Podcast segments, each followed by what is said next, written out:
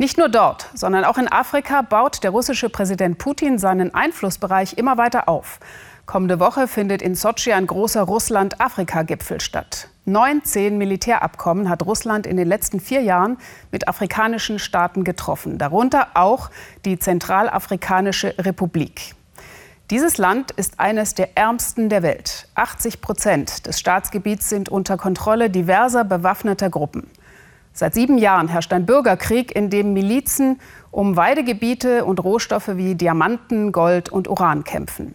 Der Krieg hat bisher über 1,2 Millionen Menschen zu Flüchtlingen gemacht. Die Zahl der Toten geht in die Zehntausende. Seit Jahren wird versucht, die Region politisch zu stabilisieren. So gibt es etwa die UN-Mission MINUSCA, eine Militärausbildungsmission der EU. Aber auch Russland ist mit regulären Truppen und wohl auch mit Söldnern im Land. Was aber wollen die Russen in solch einem schwierigen Gebiet? Norbert Hahn geht der Frage nach. Auf zum Kindersportfest mit den neuen Freunden. Russische Fahnen, russische Farben. Wir sind in Bangui, Hauptstadt der Zentralafrikanischen Republik. Zwischendrin Sicherheitsleute mit Sonnenbrillen, russisches Outfit für die Fans und Herzen, die für den großen Bruder schlagen. Ich liebe Russland, weil die das alles hier organisiert haben. Wir sind unterwegs in einem Land, das sich aufmacht, die neue Speerspitze Russlands in Afrika zu sein.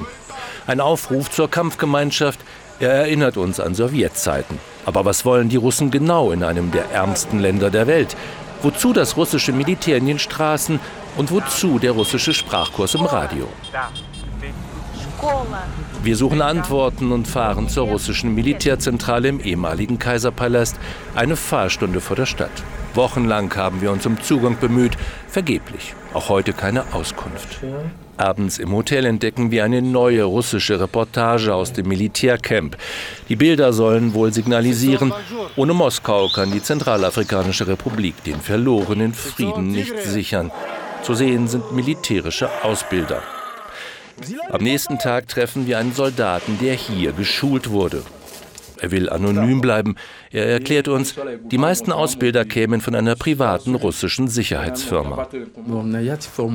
Das russische Personal ist gemischt. Da sind die Offiziere, die das Ganze organisieren. Aber die eigentlichen Ausbilder der Armee Zentralafrikas, das sind russische Söldner.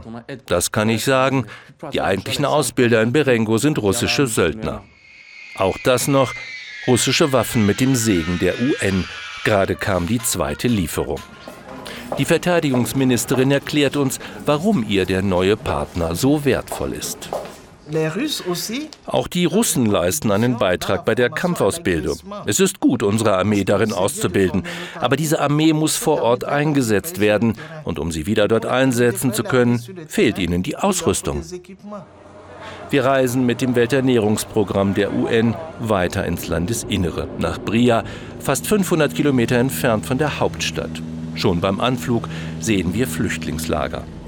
Folgen des Krieges vor vier Jahren. Ruinen überall. Hier starben vor allem Christen, woanders waren es Muslime. Kirchen unter Militärschutz. Ohne die UN ginge das Morden hier wohl weiter.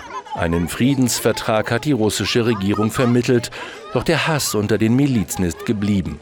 Kaum jemand, der in einem Lager ist, kann in seine Heimat zurück. Sie hoffen auf mehr Sicherheit, ebenso wie der Präfekt der Region. Selbst unser Interview findet unter militärischem Schutz statt. Der Präfekt räumt uns gegenüber ein, dass russisches Militärpersonal in der Stadt ist und wiegelt ab. Die russische Brigade ist aber nicht zur Verteidigung da, sondern es geht um Gesundheit. Also, sie sind da, kümmern sich aber um die Gesundheit. Etwa ein Hospital? Wir wollen uns das Lager der Russen ansehen. Hinter dem Zaun ein paar Militärlaster, klare Hinweise auf ein Krankenhaus haben wir nicht. Der Verantwortliche sagt uns, es handle sich um eine Militäranlage. Also kein russisches Hospital mit Öffnungszeiten und Patienten? Das Gespräch ist beendet. Auf dem Rückweg nach Bangui am Flughafen begegnen wir dem Sanktionsausschuss der UN, der schon im Januar darüber entscheiden muss, ob Russland weiter Waffen an das Land liefern darf.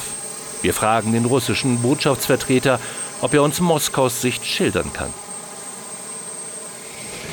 Tags darauf können wir ihn treffen. Ein Interview gibt es aber nicht. Zurück in der Hauptstadt. Auch die EU und die alte Kolonialmacht Frankreich zeigen Präsenz. Sie wollen ihren Platz nicht einfach den Russen überlassen. Eine Art Propagandakrieg, über den aber ungern gesprochen wird. Zum Engagement der EU zählt ebenfalls die Ausbildung von Sicherheitskräften in einer Kaserne der Landesarmee. Für die EU-Mission arbeiten etwa 200 Trainer, etwa so viele wie auf russischer Seite. Der Missionschef sieht es gelassen. Die EU bilde etwa auch für Verwaltung und Personalführung aus. Für alle gäbe es genug zu tun, Amerikaner, Chinesen und eben auch für die Russen. Die Russen bieten etwas Zusätzliches an, wobei sie sich auf Kampf- und Schießausbildung beschränken. Es ist ergänzend und deshalb muss man sich wirklich abstimmen mit den internationalen Akteuren. Wenn die Russen wie vorgesehen eine Mission der Militärberater hier in Zentralafrika bilden, werden wir uns besser mit den Russen abstimmen können. Russland will dabei sein, nicht nur militärisch. Wir fahren dorthin, wo der Reichtum des Landes ist und die Hoffnung mancher Investoren, auch russischer. Vor einem Jahr wurden drei russische Journalisten kaltblütig ermordet auf so einer Nachtfahrt zu einer Diamantenmine. Sie wollten, wie wir auch, recherchieren, was genau Russland in diesem Land wirklich will. Um solche Minen geht es. Lobai heißt die Region und so heißt auch eine kremlnahe russische Minengesellschaft, die viele Schürfrechte von der Regierung in Bangui erhalten hat. Die Opposition glaubt, den Russen geht es dabei nicht nur ums Geld. Die Russen wollen unsere Diplomatie ändern, unsere Politik. Die Chinesen wollen das nicht. Sie wollen uns nur ausbeuten. Das ist der große Unterschied zwischen den beiden Ländern. Ein paar Diamanten für die Unkosten, die die Nothilfe für die neuen Freunde kostet. Die großen Linien der Politik hat Moskau privatwirtschaftlich organisiert, Söldner, Berater, Unternehmer.